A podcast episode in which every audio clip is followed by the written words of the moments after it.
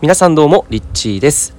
はいということで今回はクラブハウスの面白さということについてお話ししていきたいと思います。え前回の音声でもですねクラブハウスについてお話ししたんですけれどもこれは何かというと新しい SNS で西海岸アメリカのカリフォルニアで結構こうものすごい人たちが使っている SNS で今ちょうど日本にこうかなり今急激にこの1週間で広がっている、え、音声アプリなんですよね。音声の SNS でこれはね本当に面白いなって思ったのが今までねこう例えば画像だったり動画だったりっていうのでインスタグラムもそうですけれどもツイッターだったら文字ですよね、えー、そういった拡散型の SNS っていうのが主流だったんですけれども今回はですね音声で人がつながるプラットフォームっていうのがここがあの新しい、えー、切り口なのかなというふうに思ってで実際にどんなアプリなのかって全く分かんなかったんですね。で、まあ、前回の音声で招待してほしいですっていうことであのお話しさせていただいたんですけれども、えー、まあ、友人がですねインスタグラムの方であの教えてくれて、えー、招待をいただきました。でこれ面白いのが招待がですね1人 2, 2人までしかできないんですね。なので本当に安全性が高いというか本当信信頼性というかね、えー、部分もしっかりとこう持った上で、え広がっていくような、え今状態となっているんですね。でまたまあそういうふうにこう1人2人2枠しかないということで、えなんかこうすごく希少性の高い、え価値の高い、えすごくこうみんなが使いたいなって思うような、えー、マーケティングの仕組みにもなっていてすごく面白いなと思います。でじゃあ実際にこれどんなアプリなのかっていうのをですね、まあ、僕自身昨日実は初めて、えー、このクラブハウスの機能を使いました。でこれね何か何がメインなのかっていうとですねトークなんですよねトークルーム、うん、ルームっていうのがあるんですけれどもこれはですね例えばイメージしてほしいんですけれども Zoom のリンクってあるじゃないですか。で Zoom のリンクってあのリンク知ってる人しか入れない。で入るといろんな人がいて、えー、例えばセミナーが行われていたり、えー、なんかこういろんなお話ミーティングが行われていたりとかってそのリンクによっていろんな内容テーマだったりっていうのは全然違うじゃないですか。集まる人も違うし。それがあのこのプラットフォームこの SNS の中ではそのルームがたくさんあるようなイメージです。でしかもそれが可視化して見えるので、えー、自分の好きな人の発信だったりとか自分の好きな人の話しているところに、えー、参加することができるんですね、うん、例えば本田圭佑さんが、えー、そのルームを立ち上げて、えサッカーのサッカーの面白さについてっていうトークのタイトルがある。そこのルームに入ったとします。そうすると、えー、モデレーターっていう人たちとあとそのスピーカーですよね。スピーカー話す人たちとあとは聞いているリスナーの人たちがいるんですね。つまりまあ本当にイメージしてほしいんですけどセミナー会場で実際に席に座っている人たちと舞台で人あの話しているスピーカーたちがいる。こういった状態が実際にオンラインで行われているようになっているんです。これがすごく面白いなっていうところであの言っちゃえば本当に自由なお話し会だったりセミナーだったり人の集まる場っていうものワークショップも含めそうですけれどもこれがオンライン上で全てしかも見える状態で、えー、自分の好きなものを選んでそこに自由参加ができるっていうような感じなんです。でもう一つ面白さとしてはですね、えー、そのスピーカーたちの知り合い知っている人っていうこのつながり、えー、のある人だっであればその人が、えー、例えばその聞いている人たちの、えー、会場の中からじゃああのあなた来て来て来てって会場の中に自分の知り合いがいたら舞台にこう引っ張り上げるんですよね、うん、そんな風にしてその人も参加して舞台上に人数が増えていくっていうような感じの、えー、仕組みがこのオンライン化されているような感じのイメージです。これ今イメージで伝えたんですけど本当にね昨日は実際に、え、やっていたんですけれども僕あの本当に今までいやこれどういうふうにやるんだろうって言って全然進んでなかったんですけれども昨日の夜たまたま開いてみていたらですね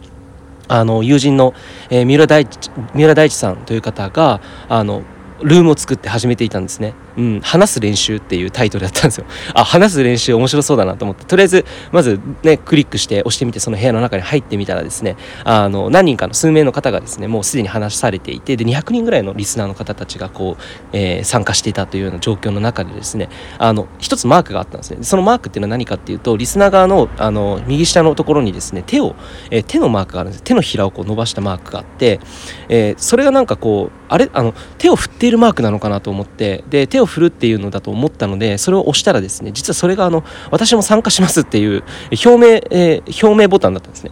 でそれに気づいて、えーまあ、大ちゃんって呼んでるんですけど大ちゃんがあの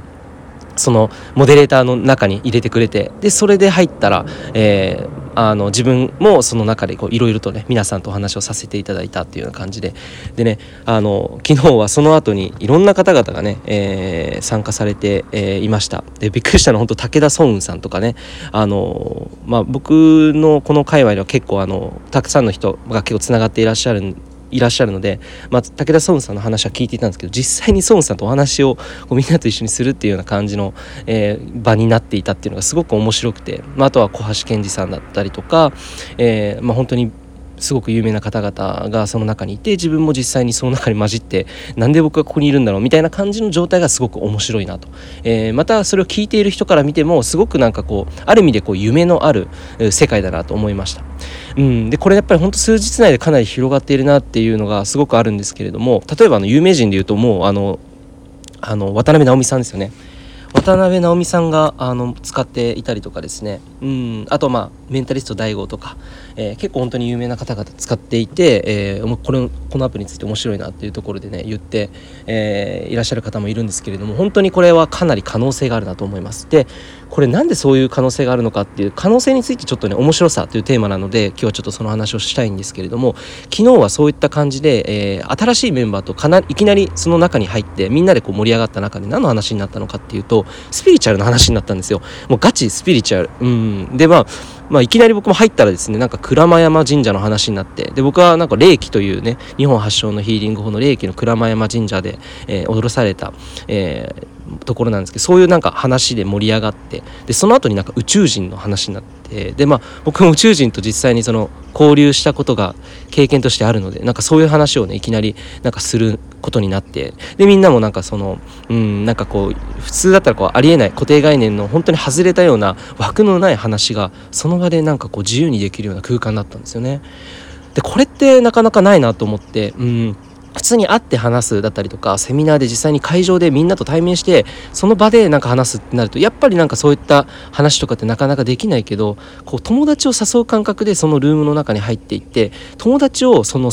舞台上に上げていくみたいな感覚。だからこそあの実際にいろんな話で盛り上がっていく。これがですねすごく友達をと一緒にこうつながっているからこそっていうところで、えー、普通では出てこない話、うん、普通の有料でも出てこないレベルの話が無料で聞けちゃう。これがですねかなり面白いと思います。で同時に、えー、これが例えば動画だったらね結構なんかプレッシャーかかると思うんですよ。ちょっと身支度しっかりしないとなとかお化粧してから出たいなとか。あすごいなんかたくさん人がいっぱい見てるルームだから出るにはちゃんとなんか用意しなきゃ。でこれ音声なので寝ながらあの実際に話すこともできるし裸でもまあできると言っちゃえばお風呂の中からも実際に参加することができる。っていうねあのここが音声の強みだなと思いますねこのヒマラヤもそうだと思うんですけれどもそれが音声の強みだと思います。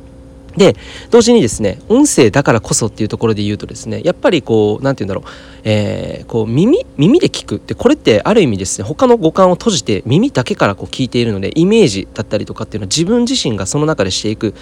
と思うんですよね。でそうするとですねあの意識がですね結構こう普通の意識状態から結構何て言うんだろうなうん普段使っていない意識状態になっていくっていうような感覚っていうのは出てくると思うんですよね。で特にそういう状態になってくるからこそ出てくる話題出てくる感感覚。これが新しいエンターテインメントだなと思いました。うん、やっぱりその何て言うんだろうな。その感覚が開いてくるんですよね。耳で聞いて。そして耳で会話しているだけなので。である意味こう電話で話している時ってなんかすごくなんか宇宙の中で漂っているような感覚になったりする時とかって何かありませんか、まあ、ちょっとこれはちょっと極端かもしれないですけど ないかな？あのなんかこう普段一緒にいる空間とはまた違うような感覚でコミュニケーションをとっている時ってすごくなんかふふわふわしたような感覚になったりとかあのなんであ今ここにいたんだみたいな感覚になったりすると思うんですけどもある意味それってすごい意識がですねあの上昇しているっていうような感じなのでここでですねだからこそあの今まで人々が使ってこなかった感覚でのコミュニケーションができる。そうこれが新しい感感覚でのコミュニケーションというところがまさにですねこれ第6巻なんですよね。